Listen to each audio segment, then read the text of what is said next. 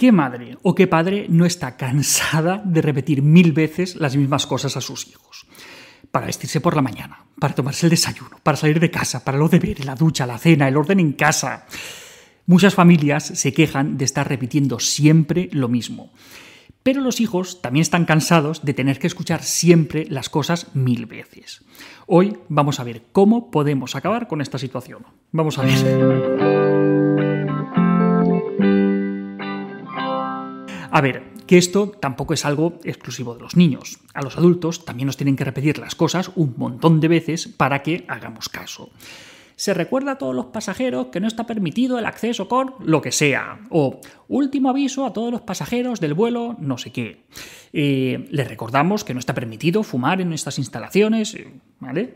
Les recordamos que cerraremos nuestras puertas a tal hora. Les recordamos que deben desconectar sus teléfonos móviles. Anda, si resulta que a nosotros también nos tienen que recordar las cosas mil veces para que hagamos caso.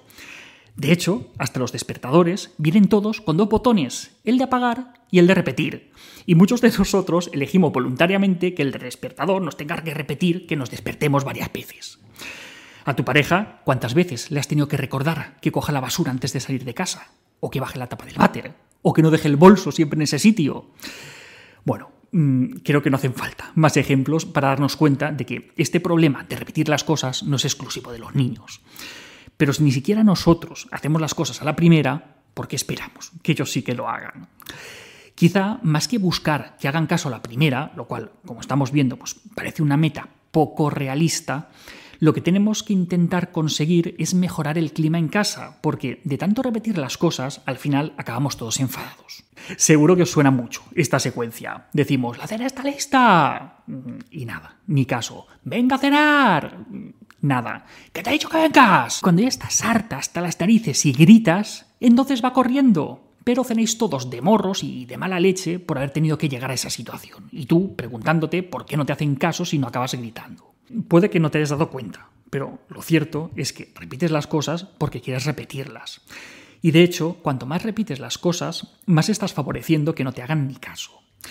Siguiendo con el ejemplo anterior, tu hija parece que ha aprendido que antes de las campanadas van los cuartos. Vamos, que, ha aprendido a ignorar todos esos a cenar porque sabe que solamente el grito finalmente tiene alguna consecuencia. Repitiendo tanto las cosas, le has enseñado a hacer caso solamente al grito. Con el ejemplo de la cena que estábamos diciendo antes, podríamos actuar de la siguiente manera.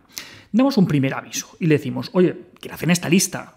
Y luego, cuando nos vayamos a sentar a cenar, si no ha venido, damos el segundo y último aviso. Le decimos, bueno, mm, nosotros vamos cenando, cuando quieras vienes, pero recuerda que cuando acabemos de cenar se recoge la mesa. Y entonces, en ese momento, pues nos ponemos a cenar. Es probable que acabemos de cenar, que nos pongamos a recoger y que en ese preciso momento aparezca él o que aparezca ella, hecho una furia, porque hemos cenado, sin esperarle.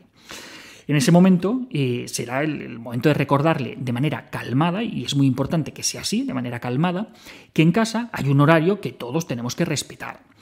Con esto eh, no estoy diciendo que se tenga que ir con hambre a la cama sin, sin cenar nada, eh, tampoco sería el fin del mundo, pero bueno, sería un poco excesivo. Le podemos ofrecer tomar un vaso de leche con galleta, tomar una pieza de fruta, tomar algo rápido para que no tenga hambre, pero que sepa que, que su oportunidad de cenar ya se ha pasado. Que si esto es excesivo, pues, pues no, no lo es. Quizá lo excesivo es tener que repetir siempre todo y acabar encima enfadados cada día por la misma cosa. El mundo realmente funciona de esa manera, es decir, a las 9 de la mañana cierran las puertas del cole y si no has llegado te tienes que esperar. Y a las 8 de la tarde cierra la frutería y si no has comprado, pues te quedas sin comprar. Eh, existen plazos para presentar papeles, existen fechas límite y sabemos que tenemos que cumplir todo eso porque si no lo cumplimos hay consecuencias. Lo más importante aquí es transmitir este mensaje, pero cuidando mucho las formas y sin que afecte a otras cosas. recordemos que el objetivo es mejorar el clima en casa, no empeorarlo. Por eso, eh, aunque no haya acudido a la cena, pues no tiene que quedarse sin su cuento antes de dormir, ni sin nuestro beso de buenas noches, sin nuestra compañía, ni no, una cosa no tiene nada que ver con, con la otra. Pero la hora de la cena ya ha acabado. Entonces, el próximo día sabrá que si quiere cenar, debe hacerlo en la hora de la cena junto con, el resto de la familia, porque, jolín, sería súper triste una familia en la que cada uno cenara una hora distinta. De este modo, realmente estamos trabajando la autonomía. Estamos dándole la capacidad para decidir si prefiere seguir jugando, si era eso lo que, lo que estaba haciendo, o si prefiere cenar. Esto se puede aplicar a un montón de, situaciones, pero tampoco a todas. Por ejemplo, pues, para salir de casa, con los deberes.